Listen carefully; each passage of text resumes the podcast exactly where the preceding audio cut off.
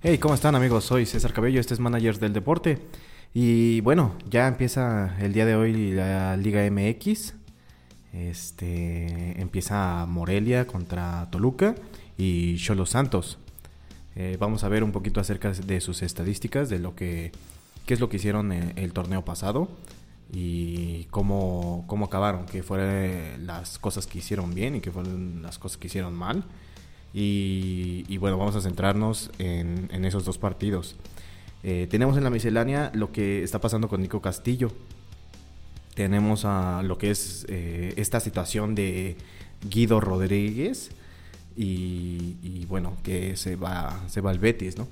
Y tenemos también lo que es eh, un poquito de NHL y, algo de Fórmula 1 acerca de Sergio Pérez. Vamos a ver qué, qué, es lo que están diciendo y lo que es lo que circula eh, ahorita, hoy en día, en las redes sociales. Bueno, este es Managers del Deporte y venga, comenzamos. Ya, ya empieza este, este viernes la, la liga. Este, empieza Monarcas versus Toluca. Vamos a ver un poquito de las estadísticas. Eh, hoy es a las 9 en el estadio de, Morelia, un estadio muy bonito. He podido estar ahí al menos dos ocasiones. Y bueno, vamos a empezar con las estadísticas. Estas estadísticas primeramente son, obviamente, de la temporada pasada. Morelia tuvo 8 ganados, 3 empatados, 7 perdidos y un total de 27 puntos. El Toluca tuvo 4 ganados, 5 empatados, 9 perdidos, 17 puntos. Eh, bueno, la verdad ahorita el Toluca eh, debe de resurgir, debe de tener un, un nuevo aire. Eh, para todos esos aficionados del Toluca. Esperemos que puedan tener muchas alegrías, ya sea de mm, local como, como de visitante. Es una gran plaza y, se espera que en esta, en esta temporada puedan estar en, las posiciones más altas y peleando, peleando el campeonato. Al igual que como Morelia lo hizo la temporada pasada, creo que eh, la liguilla eh, planteó, planteó bien los juegos pero bueno, algo falló y, esperemos que lo puedan, lo puedan arreglar en esta temporada, ¿no? Igual para ah, mis amigos de, de, Morelia. Pero para, para empezar este, este, bloque, eh, empezaremos con los refuerzos, ¿sí? Eh, Monarcas, Carlos Vargas, eh, viene del América como defensa. Martín Rodríguez viene de Pumas como extremo. Y Jorge Luis Valdivia el mago Valdivia. Lo tachan como el refuerzo bomba y volante de, creación para, para, el Monarcas. Eh, sí, espero que, que estos, estos jugadores vengan a aportar lo deseado. Y bueno, primeramente yo creo que se va a esperar mucho de Jorge Luis Valdivia. Eh, como volante de creación, creo que es lo que le falta un poquito a Morelia, tener una filosofía de juego que, sea para adelante y que pueda distribuir eh, bien, los, bien los, los balones. E igual yo creo que pueda, pueda eh, recuperar esos balones y, y, poder usar bien los extremos para, para, poder, buscar, para poder buscar el gol.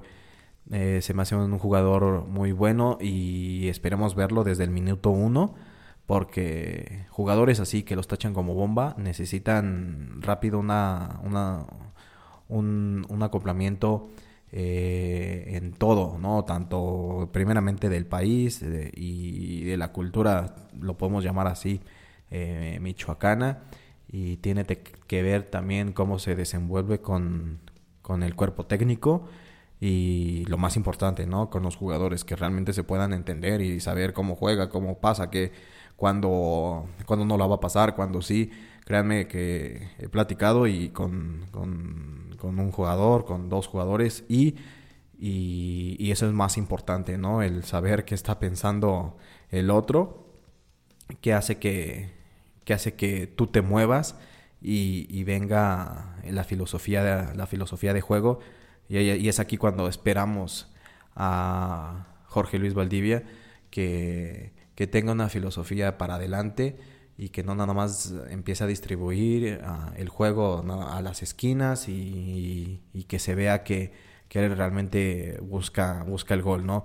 Creo que fue algo que Monarcas Morelia necesitó en esta, en esta temporada pasada y esperamos tener eh, ese, ese, esa bomba, ¿no? Como, como lo tacha primeramente la administración de, de Monarcas. Eh, con Toluca, primeramente cambian al cabecilla, Chepo de la Torre.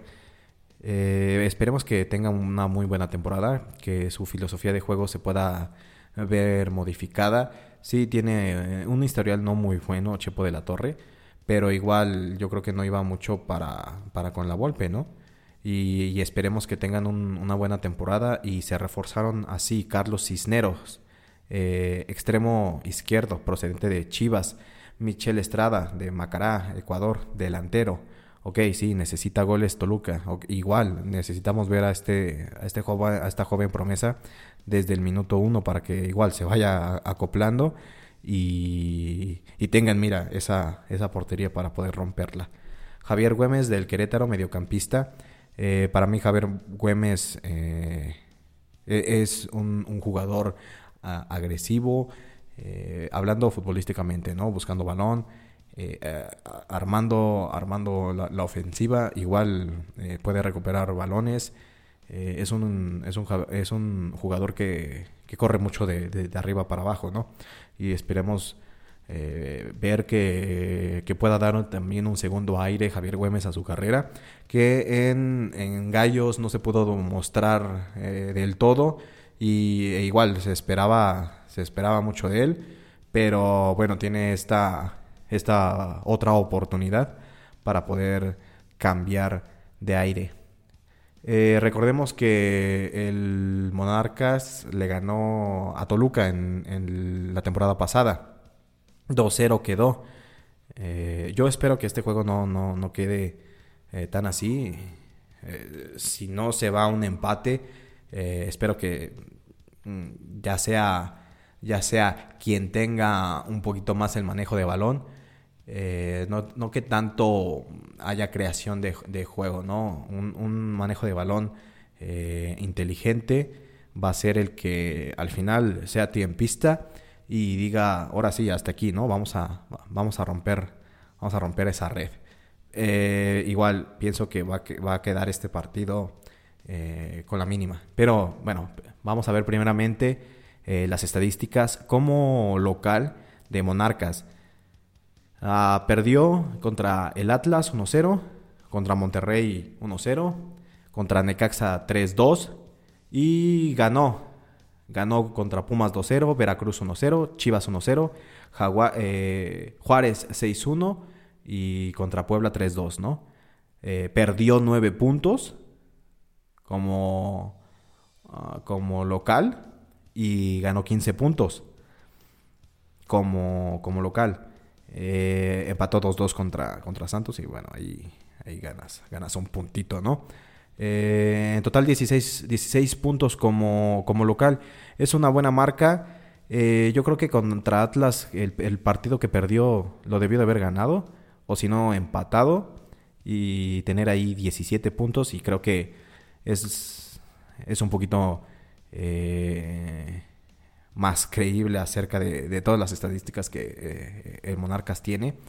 Pero, pero bueno, le alcanzó para entrar a la liguilla y, esperemos que, que en, este, en este torneo puedan capitalizar. Y es fácil eh, la ecuación, ¿no? Si tú ganas tus partidos como, como local, todos hay que se te vaya un poquito un empate. Eh, tienes yo creo que asegurado fácil eh, cerrar como local en, las liguillas. En la, liguilla vas a estar. De plano, vas a estar.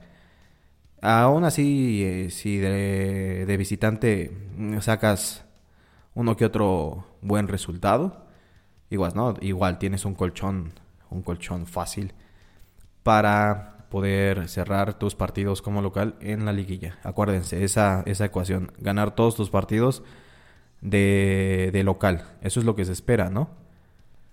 Pero ah, bueno, analizando las estadísticas de, Toluca, eh, un poquito feo. Perdió contra Juárez 2-0, Monterrey 2-0, Pumas 2-1, Tigres 1-0, 1-0, León 4-0. Total, perdió 15 puntos como, como visitante y nada más obtuvo 3 puntos al ganarle al Atlas. Y 4 puntos eh, Cruz Azul, como de los, em, de los empates que tuvo con Cruz Azul, 1-1, Necaxa 1-1, Veracruz 1-1 y Santos 2 2. Total de 7 puntos como, como visitante. Y, bueno, ¿no? Las estadísticas eh, no, no, engañan. Terminó en, en, el lugar 17. Pero esperemos que, que, en esta temporada sea el Toluca fuerte de, de hace muchos años. Y esperamos que realmente pueda tener un cambio de filosofía de juego, ¿no? Que podamos ver a un, a un Toluca que pueda marcar de visitante. Porque solamente en los cuatro juegos que perdió, solamente marcó uno. Y, bueno, ¿no? Se llevó más de, más de, más de ocho goles. Pero igual eh, necesita mm, tener un, un buen nivel de juego, recuperar ese nivel de juego y ser fuerte como local yo creo que el Nemesio 10 pesa mucho y necesitan sacar de, esa ventaja, ¿no? Igual están con su gente y, se espera que eh, de todo corazón que Toluca pueda seguir en lo más alto y pelear por el campeonato. Eh, bueno, eh, lo que se espera, se espera en este juego que se ha trabado. Esperemos ver a los a los nuevos jugadores. Eh, yo, yo siento que va a ser un, juego en donde el último que tenga esa chance, esa oportunidad de poder eh, abrir el marcador y lo concluya, va a ser el vencedor. Eh, no esperemos que veamos muchos goles, pero bueno, mi predicción es que el Toluca va a ganar. El Toluca va a ganar 1-0 por la mínima y lo va y lo va a conseguir de una manera eh, que no que no sea simplemente el tiro largo, sino que realmente sea una construcción de juego, ¿no? Para ver la filosofía de, de, de movimiento de balón del Chepo de la Torre, ¿no? Pero bueno, esa es mi, mi, quiniela para Toluca, Toluca Morelia. Y vamos a saltarnos al otro juego, hasta, hasta los Cholos. Eh, vamos a ver las estadísticas. Ellos tuvieron 7 ganados, 3 empatados, 8 perdidos, 24 puntos. Eh, muy, muy buenos 24 puntos. Vamos a ver qué fue lo que pasó. Eh, Santos, el líder, el que para mí debió de haber sido campeón. Si se van al otro podcast eh, pasado de, la, liguilla sin descanso, para mí eh, hablo acerca de, que deberíamos de, deberíamos de ver cómo, cómo plantear un, torneo largo, ¿no? Para que los técnicos y, los jugadores puedan tener un acoplamiento bien y puedan demostrar su mentalidad de juego eh, lo que ellos tienen para poder cambiar, ¿no? Por eso eh, los nuevos técnicos y los nuevos jugadores, por eso los están contratando, ¿no? Para que vengan a, dar un giro bueno y para mí necesitan tiempo, ¿no? Pero bueno, vamos a pasar a los refuerzos de, los, Cholos. Primero, eh, cambian de, técnico. Gustavo Quintero va a ser el nuevo técnico de Cholos. Eh, traen a, dos jugadores del Zacatepec, que es Brian Colula y Emilio Sánchez. Miguel Barbieri de Racing de Avellaneda. igual, ¿no? Con las expectativas de verlos en, este primer juego y que ellos puedan acoplarse y que a lo mejor que tengan un, juego digno de, de, la liga, ¿no? Y Santos, me voy a enfocar en José Van Rankin. ¿no? Viene como préstamo de Chivas y yo creo que con la salida de Abella, eh, si él puede eh, dar un, un, sostén igual a, la defensiva, si puede dar un, giro, o sea, una mentalidad, ya lleva Pumas, ya lleva, ya, lleva Chivas. Eh, creo que tiene algo que aportar para la defensiva de Santos para que ahora sí puedan conseguir el, el título y, esperemos que Santos pueda tener esa, ese nivel de, competitividad que tuvo eh, la, temporada pasada. ¿no? Es, es, una muy buena plaza, se me hace un estadio súper bonito. Me gustaría, me, gusta, me gustaría visitarlo. Pero bueno, vamos a ver las estadísticas de, los Cholos como local, ¿sale? Por el, por el partido de, de hoy, ¿no? Que juega Cholos como local. Perdió contra Monterrey 4-0. Perdió contra León 2-1. Deja escapar 6 puntos. Ganó Pumas eh, contra Pumas 1-0. Cruz Azul 3-2. Morelia 3-2. Veracruz 2-0. Ganó un total de 12 puntos. Y empató contra el Querétaro, el Tigres y el Atlas. 1-1, eh, Tigres 1-1 y Atlas 2-2. Un total de, de, de 13 puntos. Un total de 15 puntos eh, como, como local. Creo que es lo que estamos viendo de, de, los equipos que juegan como, como local y, tienen una buena actuación. Creo que eh, debería por lo menos eh, ganar unos 18, 19, 20, 21, 21 puntos como, como local y poder sacar algunos, algunos que otros victorias como, como visitante y empates. Igual para tener ese colchón y estar en la, y en la liguilla, ¿no? Eh, Santos perdió sus, partidos perdidos fueron contra Necaxa 1-0, Pumas 2-0, Tigres 4-0 y un total de 9 perdidos, 9, puntos perdidos. Ganó como visitante eh, contra el Atlas 2-1, eh, San Luis 3-2, América 2-1. Total ganó 9 puntos como visitante. Y empató contra León 2-2, Monarcas 2-2 y Toluca 2-2. Y creo que creo que pudieron haber sido todos estos empates eh, si ellos pudieron haber capitalizado su, su, ofensiva los pudieron haber ganado y si tuvieron si tuvieron este vemos que si, si tuvieron 37 puntos. Ahora imagínense si hubieran capitalizado todos esos juegos empatados. No, creo que creo que hubieran rebasado más de los 40 y tantos puntos. Pero bueno, eh, ¿qué podemos esperar de este juego? Eh, pienso que eh, Cholos va a, a, proponer. Santos va a poder, va a tener tiempo para, para estudiar al rival eh, y va a descolgarse eh, ya en, los últimos momentos como, como lo hizo eh, el torneo pasado. Y creo que para mí mi quiniela se va a decantar para Santos. 2-0 Santos 2-0 y bueno igual esperemos que Cholos le, le dé buen buena cara a, Santos, le, empareje y, a ver si, me equivoco, ¿no? Que eh, a lo mejor sale Cholos eh, terminando ganando el partido y, con esos, con esos 2-0, ¿no? Pero bueno, vamos a nuestra, a nuestra sección de miscelánea deportiva y vamos a hablar acerca de Nico Castillo, este jugador de, de, América, este chileno.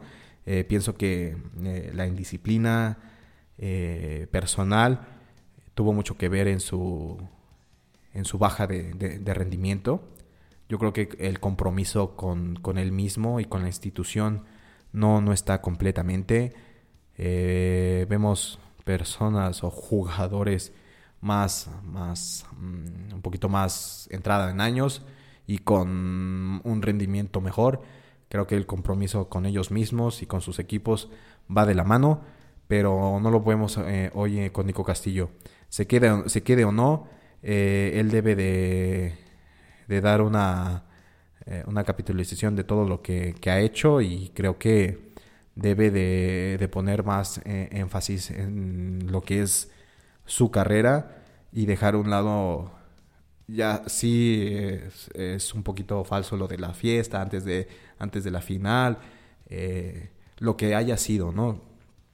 Que no lo haya mantenido enfocado en, su carrera, creo que eso es lo que tiene que quitarse y, realmente eh, quitar de ese tema, ya sea lo de la fiesta, eh, a mí se me hace algo que no me gusta que vengan extranjeros a quitar plazas de, jugadores que eh, canteranos que quieren saltar a la, primera división y que tengan un lugar en, de titular.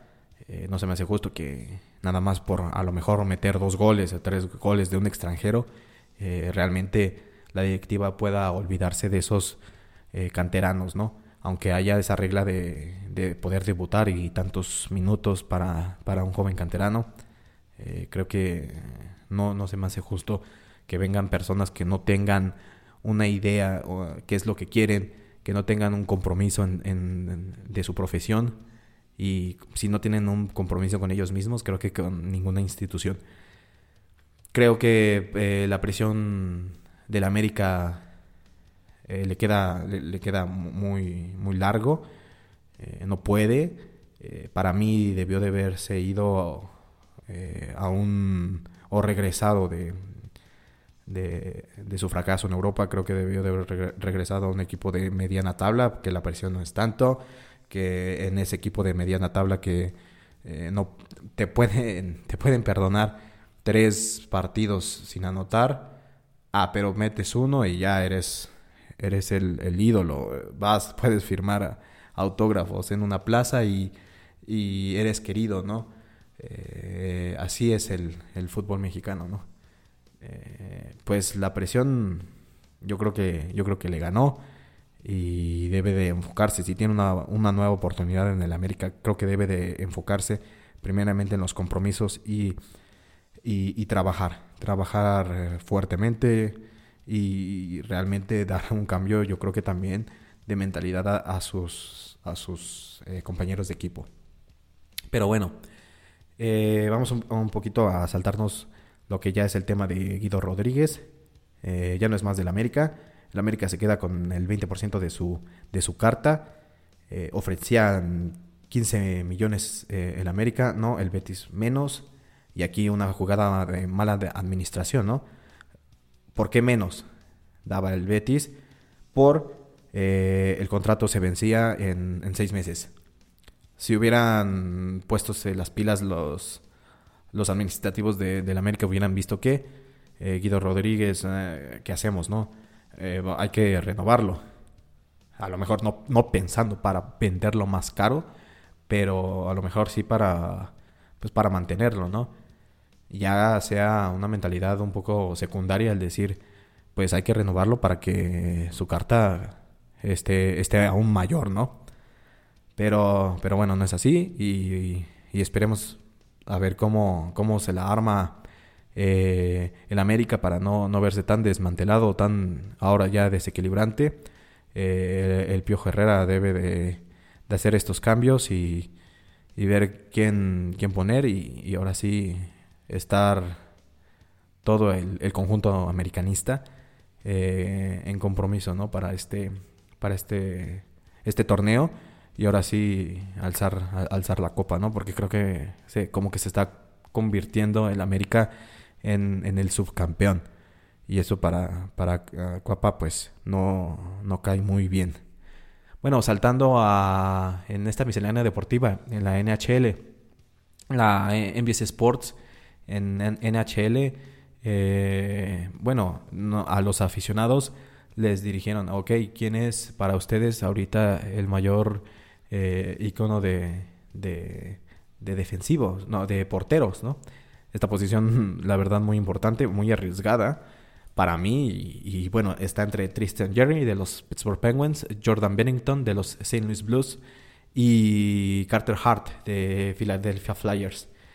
Eh, este primero, Tristan Jerry, tiene eh, en esta temporada de, 2019-2020. Tiene 14, primera, primeramente 21, 21 juegos eh, como, como starter, 14 juegos ganados y 6 juegos perdidos y un overtime, ¿no? O sea, ganado. Eh, se me hace un buen porcentaje de, de salvadas, que tiene un porcentaje de .934. Y, bueno, para mí, eh, el mayor eh, portero hasta ahorita y que le ha dado una estabilidad a los St. Louis Blues es Jordan Bennington, con primeramente con 32 juegos en esta temporada jugados, 21 juegos ganados, aún nada más con 7 perdidos. Y aquí está el dato muy importante. Me voy a ir un poquito en su carrera. 64 eh, juegos eh, disputados, 44 eh, ganados y 12 perdidos. Y 5 ganados de, por overtime. es una cifra muy alta. Y un total de .921. Se me hace para mí yo le elegiría, soy de los Pittsburgh Penguins, pero Jordan Bennington igual eh, está siendo un referente y está haciendo bien las cosas en los St. Blues. Carter Hart de los Philadelphia Flyers con 30 juegos eh, disputados en esta temporada regular 2019-2020 eh, con 14, 14 ganados, 10 perdidos, 3 overtimes ganados y un total de .906 de, porcentaje de, salvadas. Eh, se me hacen muy buenos porteros y que y que de verdad eh, los eligieron y para mí eh, se me hace se me hace una posición súper difícil porque no sé a cuántos kilómetros por hora viene el POC, ¿no? Y para que ellos tengan esta, este porcentaje nos hicieron pensar y, y, revaluar, las, las actuaciones de estos tres, de estos tres porteros y también que pues van bien, van bien sus, sus equipos como resultado de sus actuaciones.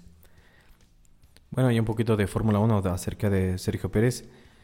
Eh, lamenta la Fórmula 1 que Checo Pérez sea eh, menospreciado, ¿no? Creo que Creo que le faltó a Sergio Pérez un, un cucheo cuando salió de Sauber, eh, donde le dijeron con predicción que McLaren no iba bien.